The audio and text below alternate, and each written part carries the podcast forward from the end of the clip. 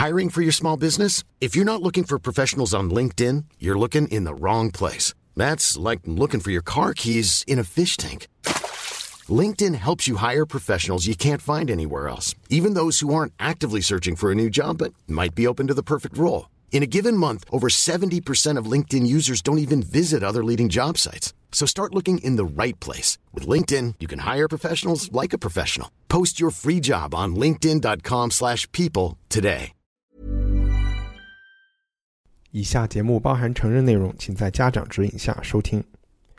欢迎收听文化土豆，我是伊康糯米。今天的整期节目都是关于去年十月开始在全世界不断聚集能量、发展壮大的反性侵、反性攻击的米兔运动 （Me Too Movement）。参与录音的嘉宾是我之前的两位同事，微在不懂爱的主播 Alex 和第一次上节目的单独视频导演 Kiva 刘宽。他们都曾在生活中有被性侵的经历，而 Kiva 更是不久前在自己的社交媒体上发表了一篇受害人自省书，是我看到的在 Me Too 运动中最坦率和诚恳的文字。今天的节目是用手机在他们的办公室录制的，音效不尽人意的地方，请大家理解。在节目的一开始，我先问 Alex，到底什么是 Me Too 运动？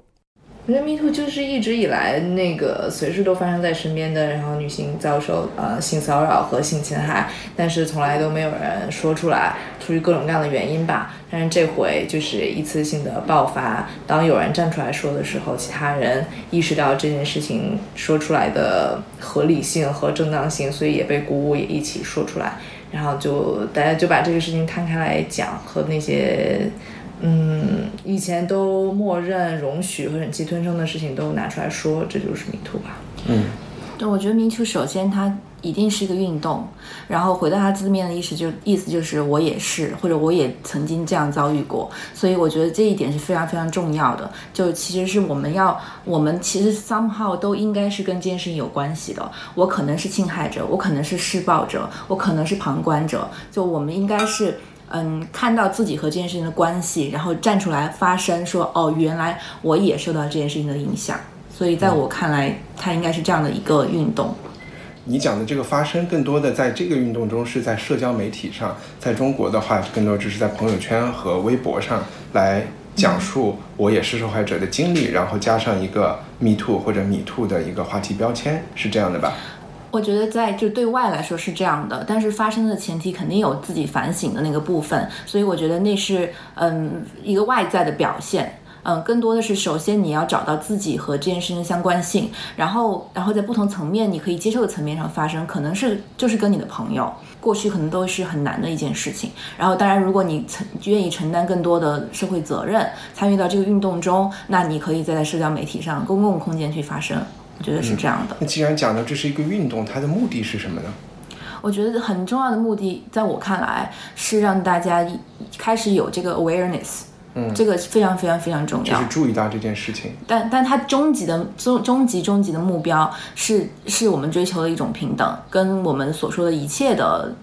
追求的平等、追求自由，我觉得是其实是本质是一样的，只是说从这个角度出发。那你讲的这个 awareness 翻译过来应该是？就是说，嗯一种意识，一种注意注意到一个事情，知道或者是一个觉悟，甚至有醒悟的感觉。那是对什么东西的意识呢？具体来说是 aware 什么呢？就是嗯，就是男性要知道有些动动作是不受不受异性欢迎的，然后这件事情他他是不能够去做的，然后他有这样的意识，然后。女性的意识，好多女性会觉得，嗯，会到现在发现自己是当时是被哦，原来那个是我，我被侵犯了，然后我被性骚扰了，这也是一种意识。能举一些例子吗？我们说的肯定不是强奸，对吧？这件事情不消说，大家都知道是有问题的。但是现在可能就是，包括一定是身体接触，或者甚至是口头上的东西都有可能，对吧？对对对对。我补充一下，这个 awareness，其实在我看来很重要的是去。意识到我们或多或少的都一直处在那样一个思维模式里面，就是一个一个其实是更受男权主导，然后更把女性的地位放在一个相对不那么对等的状态下，或者是不一定是男性和女性，就是更有权力的一方放在受这个权力主导的这么一个位置的一种思维定式。OK，这讲的稍微有一点点绕啊。就是有可能，有可能你理所当然的觉得好像我举个例子，比如说丽莎德兰觉得哈，女性在办公室就出去见人就应该打扮得很漂亮，嗯哼，然后可能这一点男对于男性就不会有很多时候不会有这个要求，对于男员工或者他自己也不觉得非要这样，女性就会觉得我要注意我自己的形象，然后我要给别人留下好印象等等等等，他在职场上他觉得他要这么做，这是这个很小很细微的一个例子，但就是很多时候其实是。我们的这种思维模式，或者我们无意中在一个饭局说，这个男生说，哦，我们要叫个妹，叫个妹子出来，然后你们都是几个男的在这儿，我们叫个妹子出来，然后有些，嗯，我们可能惯常的看法会觉得，哦，这是，嗯，大家会觉得这是非常 flirting，就受宠若惊的那样一个感觉，就女性会觉得，哦，他们叫我被夸，叫那个词怎么说？我突然忘了。flattering，flattering，就觉得是非常 flattering 的一个一个感觉，一个很恭维的感觉，但其实是把你放在一个物化你，把你当成一个物品，对更弱势的那么一个那个角色，嗯，那来处理。那你说想追求的那种平等是什么？可能一百年前开始倡导女性就是平等，就我们所说的最早的女权主义者出来的时候，他们想要的东西很实际啊，就是说我们要有投票权，我们要可以拥有财产。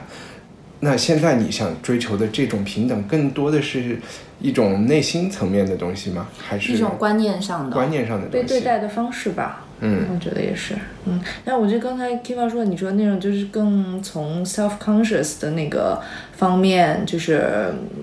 就是涉及到我们被当做一个物品来来看待，我们自己内心也在自我的物化。就是你说女生会自己要求自己什么外表看起来啊什么什么的，也是因为我们被对待的方式是那样的。但是否我们现在这个是不是是一个更外围的问题了？因为一般的人不会说啊，我今天被物化了，对对对，对这个还不值得，还不值得。好像举个例子，一般我们。可能在网上看到的信息是大学的教授可能对学生有动手动脚，甚至更多的事情，然后学生反映出来。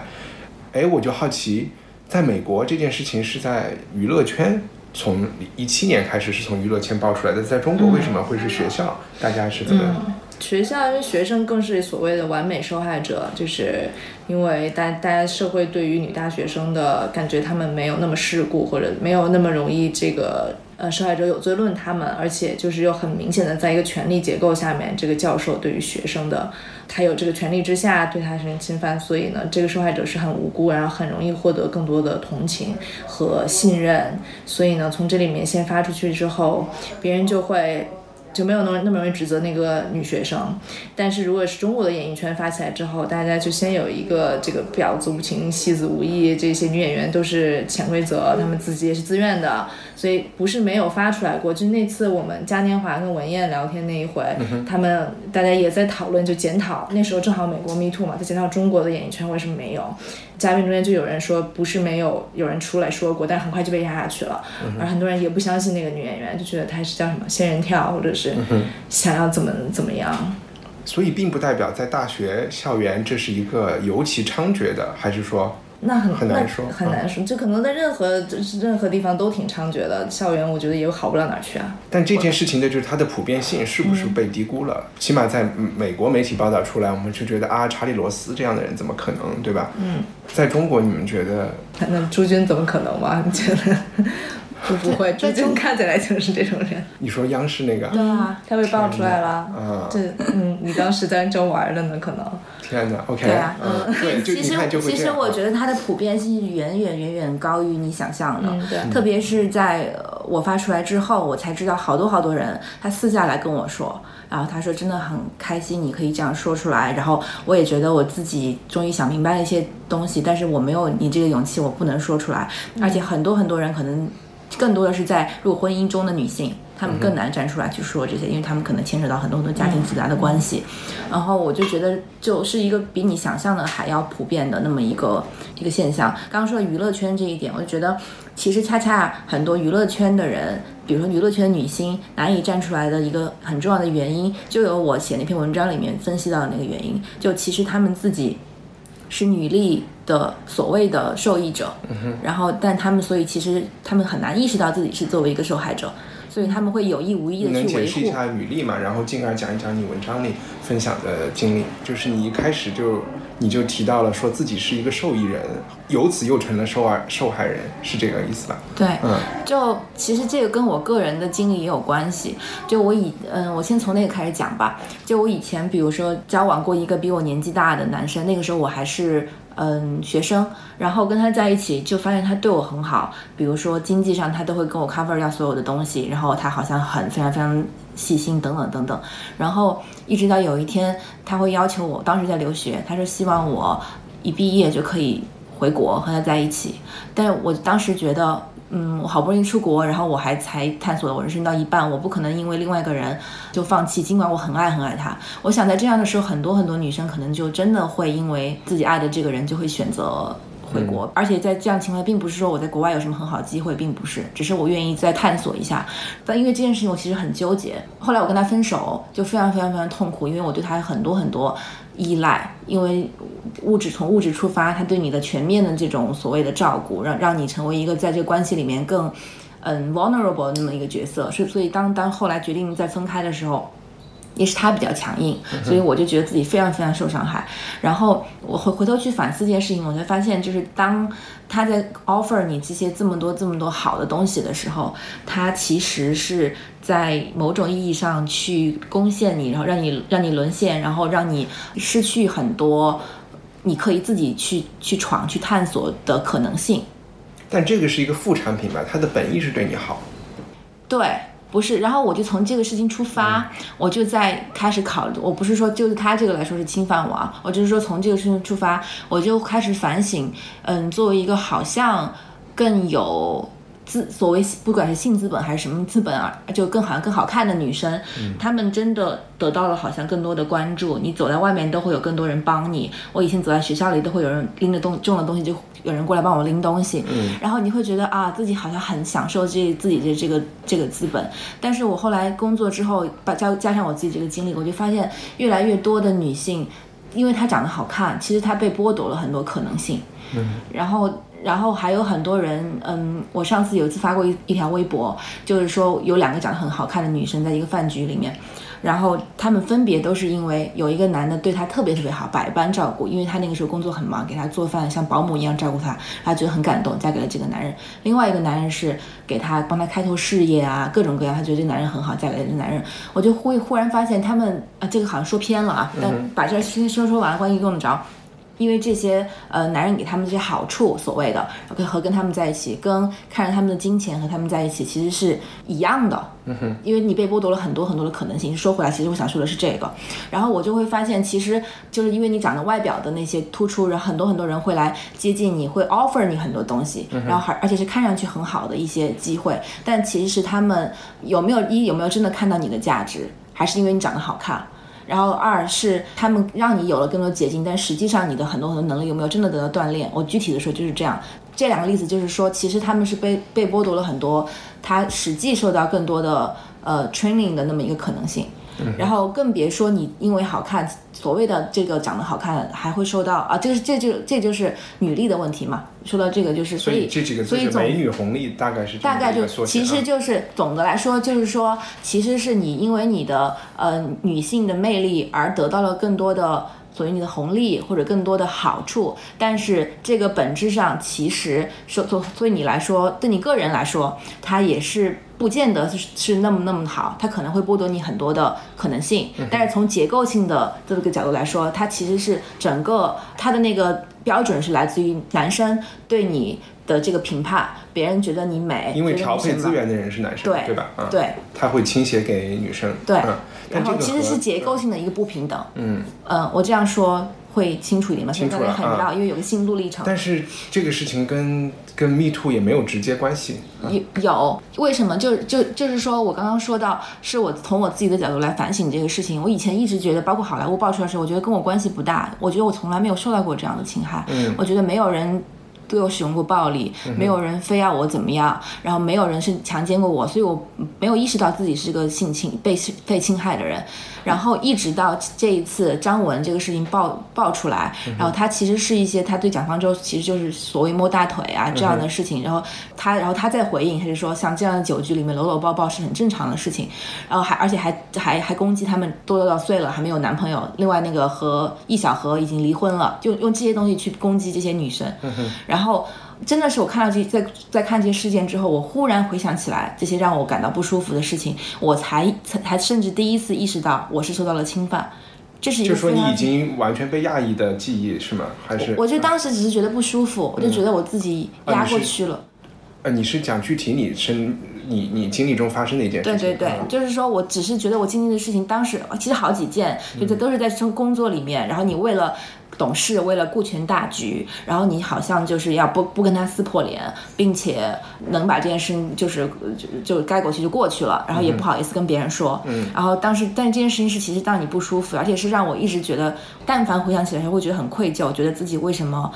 好像不敢去反抗他，好像为什么自己是不是还是不敢去得罪他？就我会很愧疚自己是这样。因为你刚才讲的是顾全大局啊，或者是怎么样。可能一些其他的人，或者刚才我们讲过，在演艺圈就会觉得，你可能认为这是你工作的一部分，或者是某种交换。对我，我是没有意识到这个问题。为什么我刚刚说了那么多？我过去得到的好处，就是其实我，你当你一直得到这种好处，或者得到别人关注，你会害怕失去这个东西，你会嗯理所当然的觉得，如果别人给你更多的 attention 也好，或者怎么样好，是好像是正常的。所以，当他是不是说潜意识中你也知道长得好看是你的所谓职业描述的一部分？对，嗯，我我会的责任的一部分。就我我以前没有发现这样，我一直到这件事情，我以前也不承认我自己会这样觉得。嗯，我一直以为自己其实是非常有意识或者非常完全是靠自己的所谓的才华和工作，然后得到一些的机会。然后直到这件事情，我才反省，其实潜意识里我也有在默认为。这个事情他会给我带来好处，就好像是哎，我是有才华，我是可以自己找到工作，但是他能给我带来更多好处，Why not？而我我是怎么反省出来？是真正在我写这篇文章的时候，我就一直在追问自己，为什么我不能去反抗？为什么他也没有对我使用暴力？为什么我但是我还是不能反抗？为什么甚至他在后面？问具体发生的事情是什么呢？就是他身体接触嘛，嗯，然后就而且后来还有言语挑逗嘛，嗯哼，然后。而且我让我最愧疚的就是在后来他所谓的言语挑逗发过来信息的时候，我回他消息我都不敢就是直接拒绝他，我都会回一些模棱两可的，就他可能比如说回个白眼或者回一个什么，然后他可能会完全可以理解为撒娇，嗯，然后我我会觉得我好像回这个我也没有那么违背我内心，就其实你总是会做这种好像让对方不要那么难堪，然后然后自己也不用撕破脸的事情。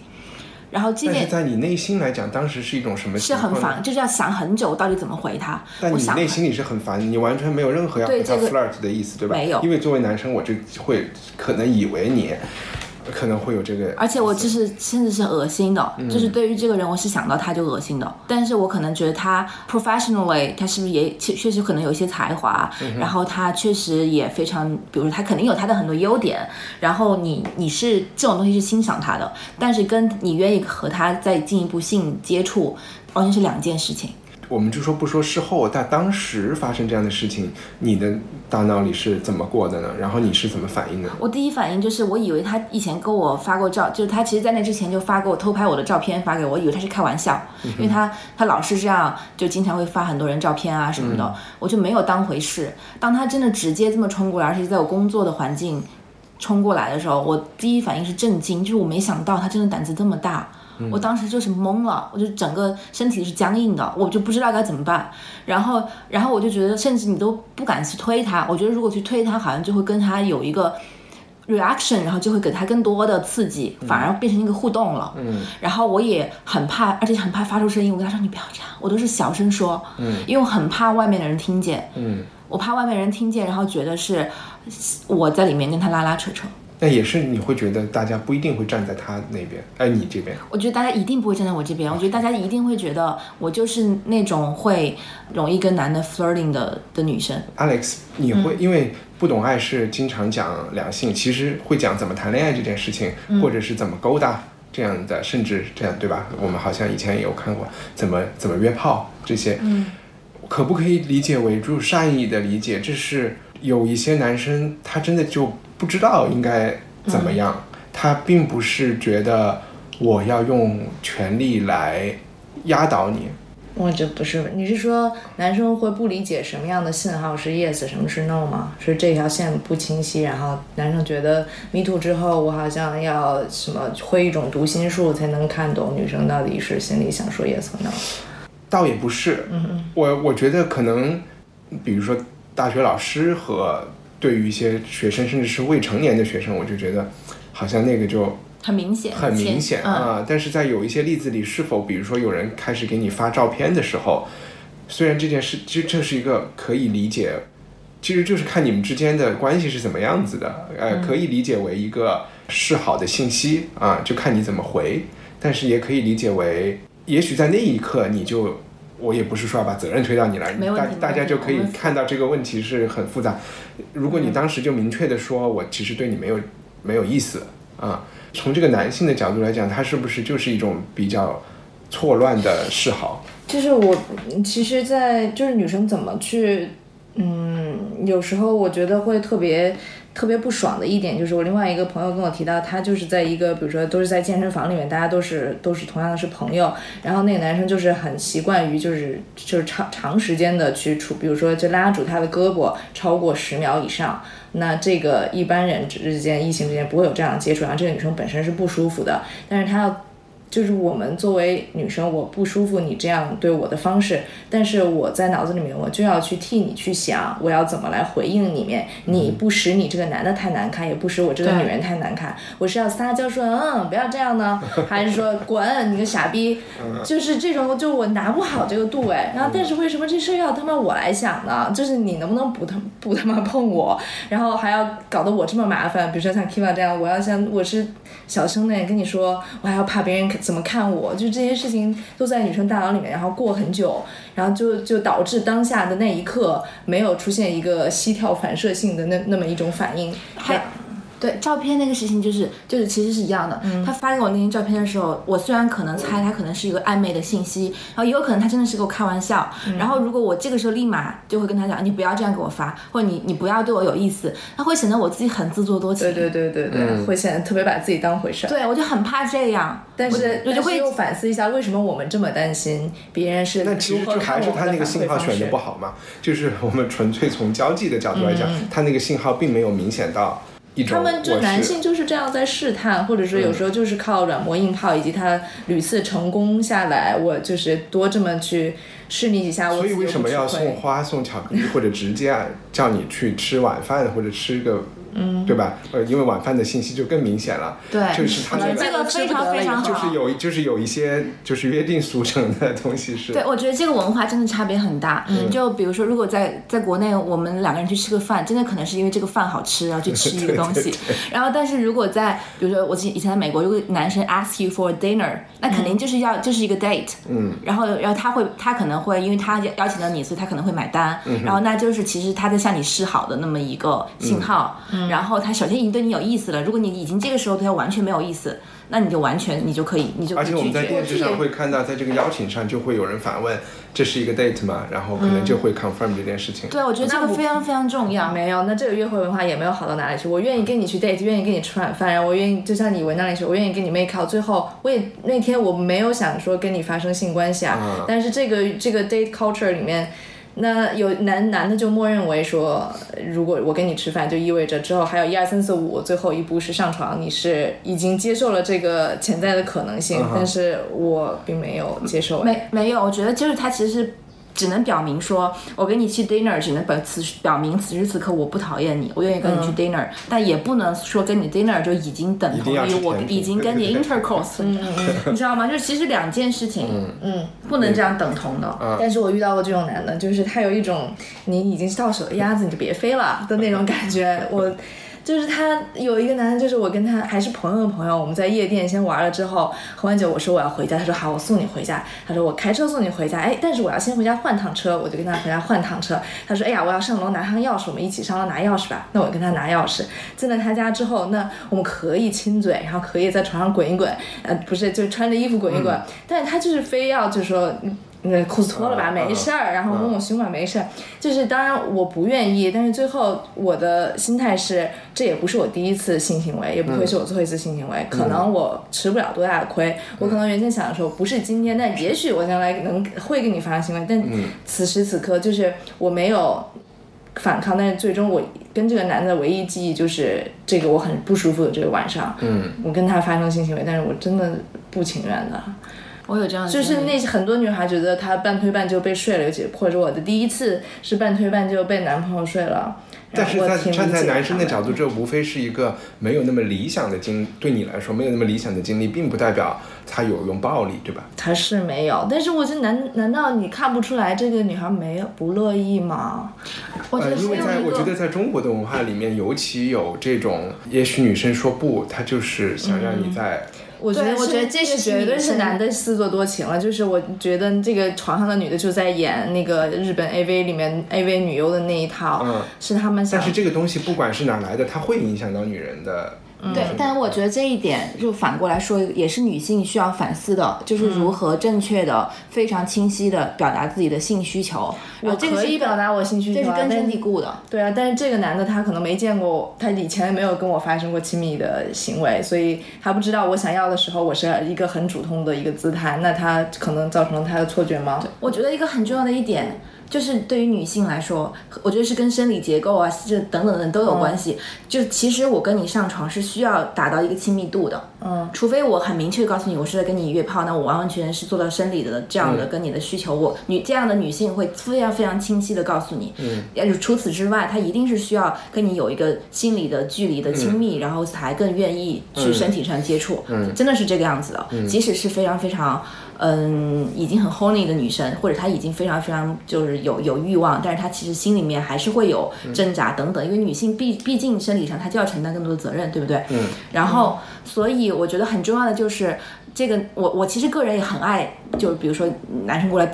吻我啊，很激烈或者被扑倒啊，但这个一定是我我我得喜欢你，但是你怎么能男生怎么重要的就是男生怎么能得到我喜欢他的这个信号？我觉得这个这个是一个非常重要的问题。就像我的这个 case 里来说，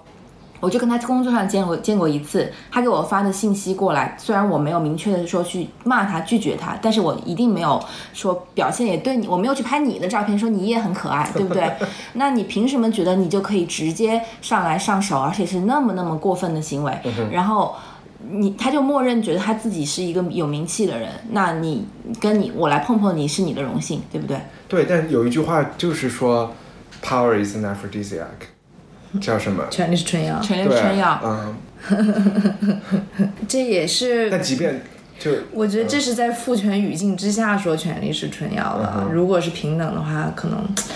哎，但是好像也有什么什么尼日利亚的什么多少年之前，然后是个母系社会，然后那里每一个男的都像小鲜肉一样被这些女的赏玩，也有。比如说回到就是说，有些男的就觉得女生是在床上这个故作矜持或者摆出不仅是床上吧，就在平时也、也有可能，嗯。OK，但我觉得那个日本 A 片之所以这么拍，那它就是为了满足这些男性受众的那种心理，我我要强迫一个女的，我很爽。不是 A 片吧？就是在这个之前，就是为什么要讲追？嗯，然后为什么有那么多的所谓，我也不知道算是城市的神话，还是真正的就是说，嗯，穷追不舍的追，最后就一定能成功，就可以让谁谁的融化，怎么怎么样？可能他最开始一直是拒绝的，拒绝的，拒绝的。可能是书或者是作品吧，但是虽然我也觉得，就站完全站在男生的角度，我想这得脸皮多厚，这内心建设多强大才能够，就我都觉得是不可能的，或者是要多自信的一个人啊，就是、才才能这样。我觉得这种真的有些这种作品，它其实是这个女性不能接受你的原因，可能不是因为感情，是因为一些 social 类的一些问题。那啊，这个这样的爱情故事，其实在是在反映社会问题的。或者你说那种也是一种约定俗成成的，哎，我我来付钱吧，不，我来付，我来付，我来付，就一定要争三次以后才让。不是，我是说那样的，其实本质上我就觉得就不存在一个所谓男生一定要去追女生。对我来说，我觉得如果我你我喜欢你，我不用你追，然后我们只是互相准确的表达。就 OK 了，对。然后我就说很多那样的文学作品里面确实有这样的所谓的追追追追追追追这样的作品，很多很多有可能这个女生就是就是真的还没有机会喜欢这个男的，那我觉得她在感情上一定是个受害者。但好多那种更正向的文学作品，我我所说的就是比如说这个女性一直不接受，很有可能是比如说家族的什么原因啊，然后在社会的什么什么 shame 啊等等等等。其实虽然我这个文学作品在写这个爱情故事，但其实表达的是社会问题。我们回到人的。两性之间的这个问题的话，其实我觉得应该是一个一个平等的状的状态。有可能我对你先有感觉，那我先，那我就去表现嘛，然后让你吸让吸引你，让你喜欢我，我觉得这是 OK 的。但是我吸引你的方式不是说直接用一种很 animal 的方式把你动物性的东西激发起来，你对我有反应了，就说明你喜欢我了，根本不是这样。对对对对，这我同意。嗯，其实回到开始说我有没有自省的这件事情上，因为我看了你的你你写的文章以后。我就特别，因为可能也是我自作多情啊，我不知道这个事情发生的时候，我们还是不是同事。然后虽然我们之间没有直接的，我们之间没有直接的工作关系，但我觉得我也是属于公司的管理层之一，我就觉得有很大的失职。然后这个失职不仅仅是我觉得发生了一件我不知道的事情，或者是员工没有呃没有办法没有渠道来反映这件事情，而是。我真的觉得我在这的时候是目睹了这样的文化滋生，然后我也没有说出，也没有说出来。就像你们说的，大家会聊我们招员工的时候，可能都是好看的人，就说要找好看的人，然后甚至要标榜我们公司的女生好看啊。在听到这样的言论的时候，我更情愿去相信这是一个玩笑，这是一个玩笑啊，这不是当真的，因为。因为确实招来的人，大家确实是很有能力的。但是现在回想起来，我就觉得，如果说特别是这些讨论有的时候是半公开的，不仅仅是存在于一两个人之间，可能还是在开会的时候，嗯，甚至有对外的人的时候。对，然后我就会觉得，就有点上梁不正下梁歪的感觉吧。就这个文化是一个，大家就觉得，哎，好像是可以的，嗯啊，所以在这方面我是有，而且我记得就是刚回国的时候，在其他公司里也是很类似的。但我们以前就就说过，对对对，比如说 Kevin 他那就是前不久有一次开会，然后还是现场都是女生的时候，然后你就被介绍说这是我们美女导演刘宽，然后就每次都是我们公司的美女什么什么，对对对，然后比如说是一来了一个什么重要的嘉宾，然后就是大家该去吃饭了，然后你会被叫上，对，然后专门会被叫上你，然后我们当时就觉得这件事情就，但是但是作为我们，我们能说什么呢？你怎么能反抗呢？说你叫我什么意思啊？你干嘛让我真是？你把我当什么了？他这么说有有有点小题大做。而且他们又会说，比如说那个时候我经常跟 人出去采访什么的，我真的是在做所有的工作，从制片到导演的事情，那别人就会觉得哦，他是身边的美女助理，然后就默认为你是这样，而且觉得你已经是长得好看，所以才跟他工作。然后我一开始我就新新又来了一个助理，我们还这样说，我们也有，就是我们我们在。的问题，对我们议论议论人家说，那他要嗯，对对，就是就就是一个很好看的人来了嘛，然后是一个一个高级助理的身份，然后我们也会说，那他要不是。因为好看，也也不会自来什么的。对，就我会安慰自己，我想说，你们这样想我无所谓，反正我理直气壮，我自己有我的能力，那我你们怎么想我无所谓，我会这样安慰自己。但更我有我最近越来越发现，很多时候其实大部分的人，就工作里认识的人，很多人，他们根本就没有在意我在做什么，也没有在意我自己。呃，有什么什么能力和成就？他们真的就觉得你只是一个美女而已。而且最感动的是，我这次 Me Too 这个文章发出来之后，我以前在南方周末。南方周末的时候实习的一个老师叫柴慧群，他真的是钢铁直男。然后他那个时候我去实习的时候，我就感觉他对我很冷淡，然后也不太带我，也避免跟我接触。我以为他是习惯自己做稿子，或者他觉得我可能，我就觉得我做的不够好，然后老师不够喜欢我。我当时是这个感觉。然后后来他自己反省，他才跟我说，那个时候觉得我就是一个好看的女生，然后怎么怎么样，可能也没有什么。就是来混混实习的，然后他也不想趟这个浑水，也不想就是好像避免自己被勾搭之类的，诸如此类的。然后他就一直在反省这个事情，然后他就说，其实我当时。他就自己正在反省，然后把我那篇文章转发，然后还说他其实当时做的比我带过大过大带过的大多数实习生都要好，等等等等等等。然后我这件事让我特别感动，就其实。很多时候你在职场里，你说你有个，其实就回到我刚刚说那个履历的问题，你好像有些时候得到了一个好处，但很多时候其实你是会被低估的，嗯，你就会被简单化那的个标签化的对待。就是不可说，他里面不是最有名的那一集是做了那个知乎的那个美女学霸女神王诺诺和一个花了四百万给自己整容整容女，然后最终呢，这个讨喜的人设是这个花四百万的整容女，因为她坚信外貌就是会改变我的人生，所以呢，我就要奔着那个目标去，然后她就知行合一的一个人。但是王诺诺她又一方面她就坐享她美女学霸的人设，一方面又讨厌别人说因为你漂亮，所以你才怎么怎么样，然后她又显得特别拧巴，然后这个那个那个片子出来之后，大家都在就去挺那个整容的女孩，就去说王诺诺怎么怎么样，但是。就是有我看另外一篇文章，他的角度就是他是觉得很心疼，为什么王诺诺这么一个一个聪明的、有才华的一个女生，她要花其他时间去纠结，我是因为是个美女，别人觉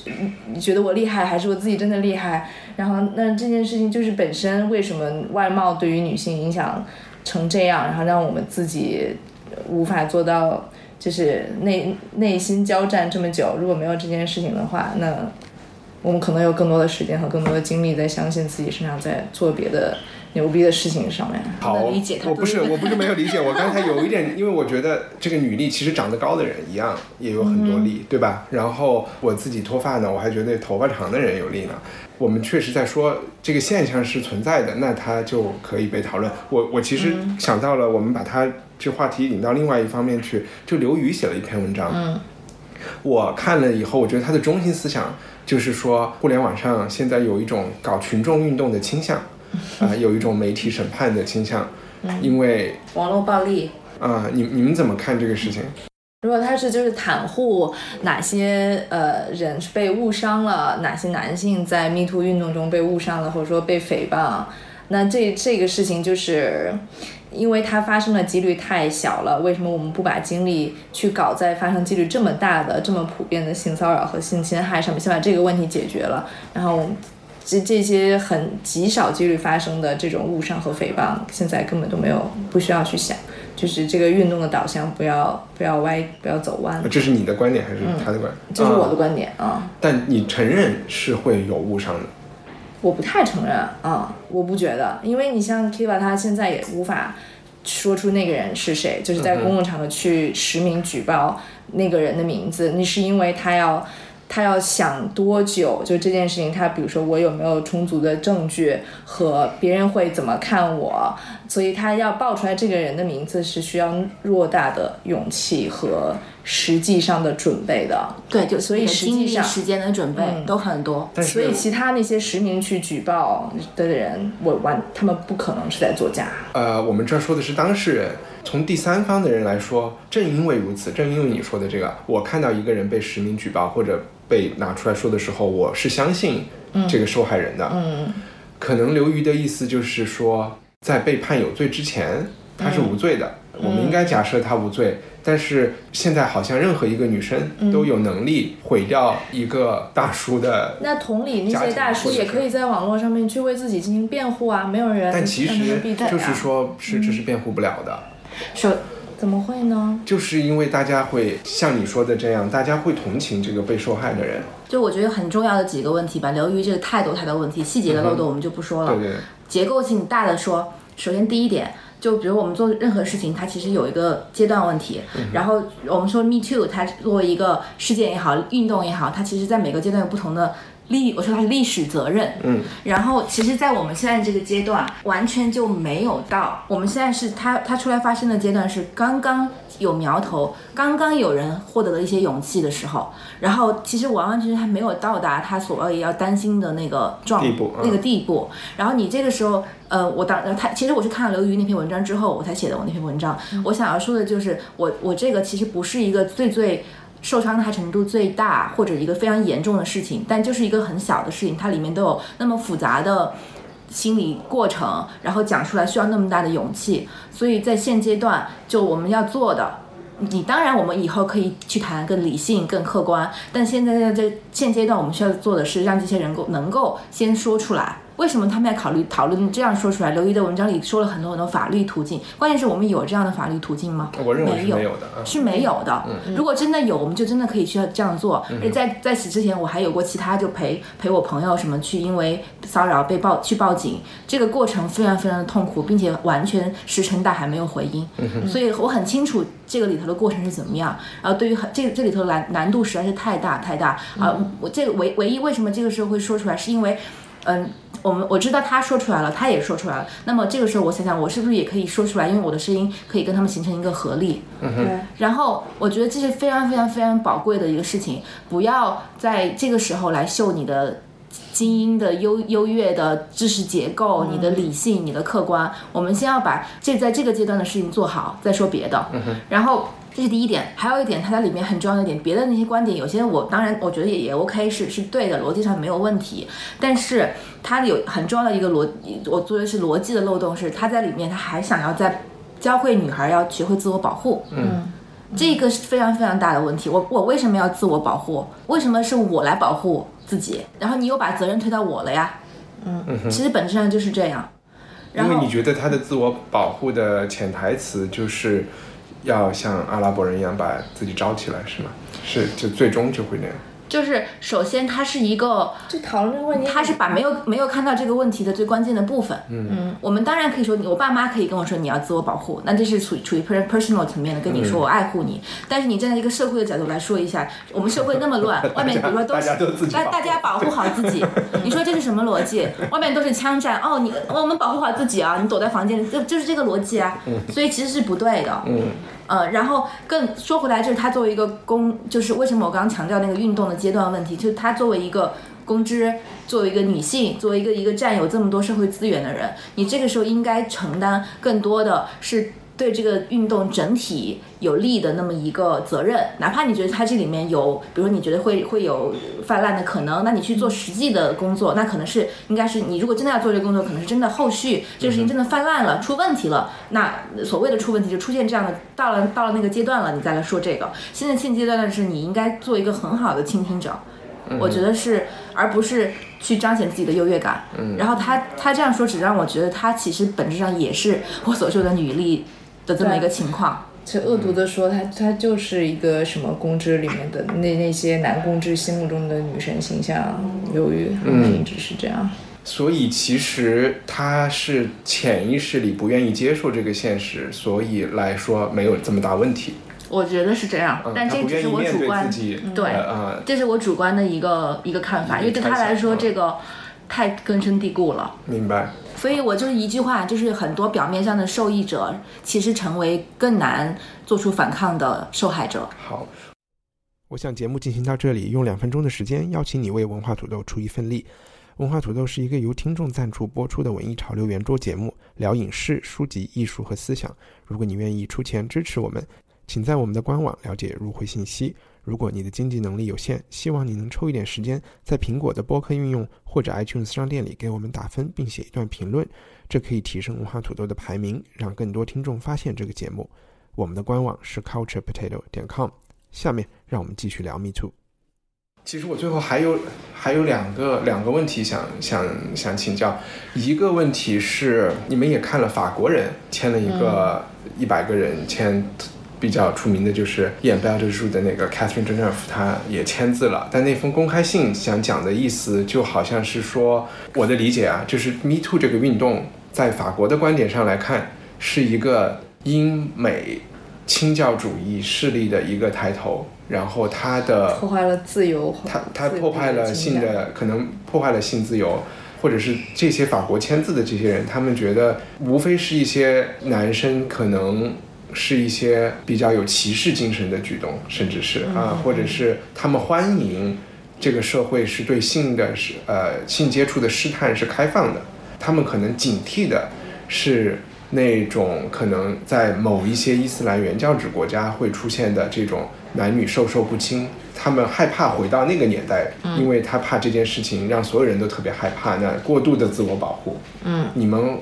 你们会觉得有道理吗？而且我还想加一句，其实签这些字的人，包括 Catherine Deneuve，他们也是可能在五六十年代性解放运动中，他们肯定是女权主义者的，她不是那种很传统的女性。嗯嗯，但他们为什么会觉得这件事情有一点已经矫枉过正了？起码在欧美。我没有办法完完全全去，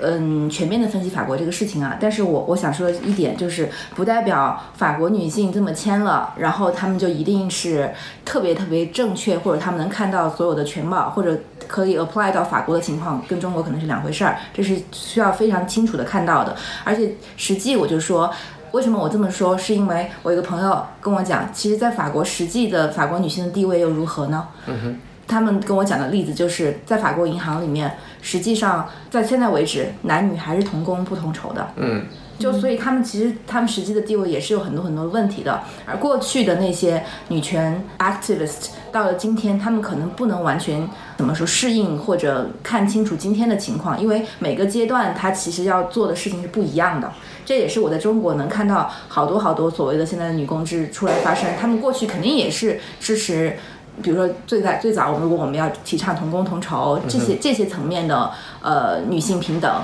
但是到现在为止，我们倡导的是另外的东西了，它其实是是发展的。那比如说最开始，有的人觉得出现的一个现象稍微有点过头，在美国就是据说有一张。呃，表格，电子表格，这是一张众筹的电子表格，在不同的媒体或者是娱乐圈传，然后大家就去填这张表格，然后最后到了一个人手上，说掌握了上百个这种咸猪手也好，或者是这种人的名单，你会觉得这种运动。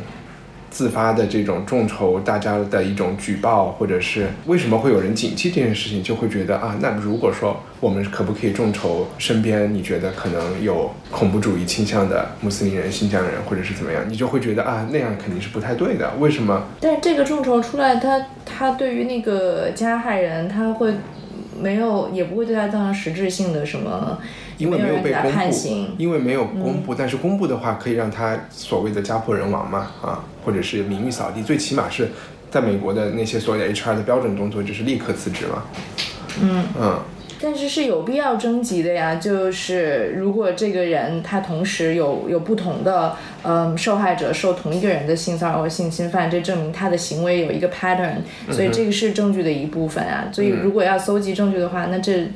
这没有。那如果是警察来收集证据，肯定是没有问题。嗯，我们是说，现在在这个互联网时代，既然每个人可以来抛 me too，那可不可以有一个人来说，你们都在我的这网上来填表来举报？我需要想一下具体这个众筹的行为。OK。但是我可以说的是，现在就 me too，其实在美国进行到现在这个这个阶段，它已经有很多很多的问题了。但是。还是我还是我刚就我觉得你刚刚说的那个其实就是就是其中一个，因为它它它社会形态不同嘛，它因为美国社会还有好多别的复杂的问题，它可以去 associate 到上面，比如说当年对于谁谁谁，比如说对于黑人的的那种共产党，对对对的迫害啊什么的，所以它可能会有很多别的 association，就很多联系或者会产生很多很多很多的问题，但是我觉得在中国是没有这个。没有这个问题的，并且我们面对的，至少在美国，它还是有相应的。它你看到有人是真真正正的有有这样的律师在为这些女性打官司，啊，有真的法律去保护这样的情况，但是在中国就没有，所以我就觉得是斗争，所谓的斗争不能说斗争。所谓的运动的方式，一个一定是不同的。然后目前也不代表他们出现的问题，我们就一定会出现。嗯，而你刚才说的是两种情况，就是如果这个事情爆出来，然后这个加害者他马上就被 HR 开掉了，比如说他是 Kevin Spacey，马上他他的戏就没得演了。但是这种情况是被媒体，然后这些媒体是具备公信力的，然后他们是有他们的编辑团队，有他们。他们去检查这个不是 fake news，这个是新闻报道，具有真实性的，所以这些，所以这个人会经历这个身败名裂的后名裂的后果。那如果这个匿名信举报到我司 HR 那，那 HR 就这么轻易的就把这人开掉吗？也不可能啊。嗯。所以他也要，也也是要去调查，要去研究就是这个所谓网上匿名举报的这个这个 Excel 表格，它有这么大的杀伤力吗？你需要这么担心它吗？嗯，你刚才讲了一个就是运动，你你是不小心讲了一个斗争这个词啊。嗯，斗争的两方现在似乎是男性和女性之间的一个一个斗争，因为你有讲到男权社会，好像这个普遍女性的地位导致了他们的这个这件事情会发生。我不会觉得这是一个男，这是一个男女之间的斗争，就好像女权运动不是一个男女之间的当然，当然，对吧？当然，就像那那天我们发单独发了篇文章，就是讲，就是在时尚圈，很多直男为了混出来，只能伪装 gay。嗯哼。可能在时尚圈那样一个那个那个范围内，又是女性更 dominant 那么一个一个环境，然后这个时候男性反而变得成了一个更弱势的群体，就特别是所谓的直男。嗯哼。嗯，或者我就是觉得在，所以其实本所以本质上不是一个良性问题，它还是个权利的问题，还是一个社会公平的问题。我觉得本质上就是这样。然后我刚才说还有一个想想聊一下的事情，就是有一种观点觉得很多大家不愿意说这件事情，就是其实被贴上一个性侵的标签是一个很严重的事情，并不是这个社会不 care 这件事情，或许是因为这个世界太 care 这件事情了。呃，所以才导致大家在要暴露这件事情的时候会那么深思熟虑，或者是最后大部分人选择不要站出来，就是因为他们觉得这件事情太严重了。就是因为我们在讲性暴力嘛，那它是一个一个尺度，在尺度的另外一边，就是我们知道强奸罪有可能是要判死刑的，在有的国家，在这个国家有可能也是这样。有一种观点就是说，是因为我们的量刑就是太重了，我们不应该把。性和道德挂那么紧的联系，或许强奸罪甚至说的就是最锋利的、些最鲜明的观点吧，就是觉得强奸也许就是关几年，甚至是让他去社区劳动，然后让把他的这个身份公众给大家，让让社会的这种这种压力来审判他，而不是真正的说要把他给杀了，或者是终身监禁，这样。他们觉得，如果这样做，可能会帮助更多的人站出来，这样也不会给被强奸的人贴上这么就是一个这么大的心理。有点过于清奇了，我觉得。啊。为什么是帮帮助？就是因为，因为大家他觉得说出来没那么严重。就从受害者的角度讲，很大部分的，因为那个生理上的伤害，可能几个月或者是几年以后就。就恢复了啊！我讲的不就是就是包括创伤或者是你在性生活的时候的一些阴影，它可能可以恢复，但就是心理创伤是很长时间的，可能一辈子都是这样的。但是这个创伤和社会给他贴他被强奸过这个标签，大家觉得这件事情是一个那么严重的事情是有关的，就好像不是他要不说出来，他这个心理的创伤也一直都在啊，我被强奸过。对对对，但也是因为。强奸这件事情很严重啊，然后为什么那么多强奸犯？然后从强奸犯的角度来说，为什么那么多人能逍遥法外？就是因为一方面是因为死刑呢，它的这个标准是很高的嘛，你的取证啊什么什么的，你不可能就是一面之词就判他，所以也导致有很多大部分的强奸案最后都不了了之。这个人讲的就是说，是不是？量刑轻一点，大家就都好过一些。或者是我们在内心层面不要把这件事情看得那么那么重，反而能解决。倒不是，我觉得就是强奸这件事情这么严重，不光是不不是性的羞耻感造成的问题，就是你一个人对自己身体的自主权在被暴力的剥夺。就是你想象一下，一会儿你走出这个门，走在这个路上要被人强奸。那那个给你带来带来的伤害，不是，也许我我和你都不觉得性是件羞耻的事情，但是这不意味着强奸对我们的伤害会减轻任何一点呢？因为这些对，但我觉得这个和，所以你你觉得他说这个是没有没有？我觉得完全没有道理，而且我觉得很导导致很多人难以说出来的原因，不是什么这个事情太严重了，不仅至少不仅仅是这样，很多时候其实是因为说出来的其实是证据的困难。而且以及在这里面复杂的心理，嗯，就复杂的心理问题。嗯，因为大部分发生的是熟人的性骚扰、性侵害，不是我们在小小半夜黑路上被人拉到小树林里面强奸，所以那个取证就更复杂、更困难。明白？好吧，那如果结尾的时候我想问一下，如果你你在遇到同样的事情，你会做什么样的反应？当别人给你发这种短信或者是摸你腿的时候，我觉得我应该会坚决一些，我希望我能坚决一些，但是我不确定。你还是不确定？我不确定我能不能真的做到。嗯，但如果在开会在同事间有人夸你是美女啊，怎么怎么样？我我就会更强烈的表现出来，或者更当着大家的面讲，我就会我就说就会表现出来。嗯，我觉得我肯定会这样。嗯，但是最重要的就是，嗯，即使今后我还是没有能够很强烈的反抗，我首先不会陷入自责，我首先会明白，不是我的错，是他不好，是他不应该这样硬硬来。我觉得这一点特别重要，因为我觉得对我来说最大的伤害是我陷入自责和自我否定。嗯哼，我觉得就是这个经过 Me Too，特别有价值的就是从中我会会反思自己。然后会有自责的部分，就是以前我经历过的性侵害，但是也有我没想明白的地方。但是我觉得这个是这个能让我加深对自我认识和去思考一件事情的这个经历，我觉得是特别可贵的。嗯，而且对于如果你是没有经过这件事情的人，那能做的就是试图站在比那些受害者的角度去。去理解他们吧。我我想到一点，其实最最结尾来分享，就是就是起码在比较稳定的关系中，大家会有一个所谓 safe word 的一个一个这个概念，就是你到底是想要还是不想要。也许确实有说 no，其实想 yes，那有一个 safe word 就是我不要了啊。为什么 me too 不能成为一个一个 safe word？当有人在对你的时候，你就应该对他说：“哎，me too 哟。”你不要 me too 我。我就这样，我经常就会现在就是这样，你再叫我 me too 你啊。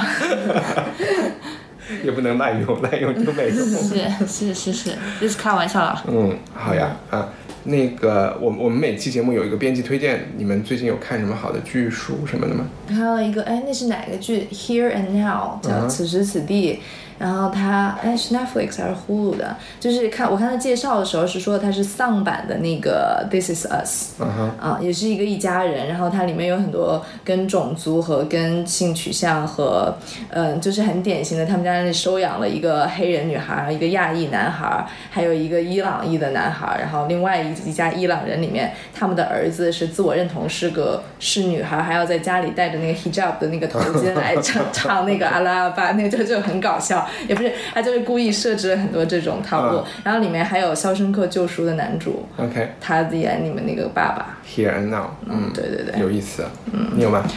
我最近在看那个舍伍德的一本小说，嗯，然后叫《俄亥俄温斯堡》。嗯，然后它其实是看上去是一篇嗯短篇小说。你看前几篇的时候，你好像都觉得哦是独立的故事。然后你看完，你才发现他们其实是讲了整个整个温斯堡的故事。它本质上他在写人，但其实那本书其实在 profile 这个地方。然后其实很后面很多小说都会用到这样的方式。然后就突然发现了他们这个写法的那那么一个母体。而且本来它这个这个温斯堡是在在俄亥俄就 middle of nowhere。然后它里面那种又又压抑又又微妙的人际关系，然后你好像你这个故事，你可能写的是这家的牧师的故事，然后下一个故事，那这个牧师可能有遥望到对面那个女教师，那下一篇可能是写到那个女女教师的故事，然后根据然后写他们整个故事，然后他们就每个人物互为彼此的语境，然后最后成为整整个这个地方的那么一个故事。嗯，我觉得很有趣，明白，很好，好呀，哎，我我其实反而今天没有推荐。谢谢大家，好，拜拜。嗯，拜拜。Hey, it's Paige DeSorbo from Giggly Squad. High quality fashion without the price tag. Say hello to Quince. I'm snagging high-end essentials like cozy cashmere sweaters, sleek leather jackets, fine jewelry, and so much more. With Quince being 50 to 80% less than similar brands and they partner with factories that prioritize safe ethical and responsible manufacturing. I love that. Luxury quality within reach. Go to quince.com slash style to get free shipping and 365 day returns on your next order. quince.com slash style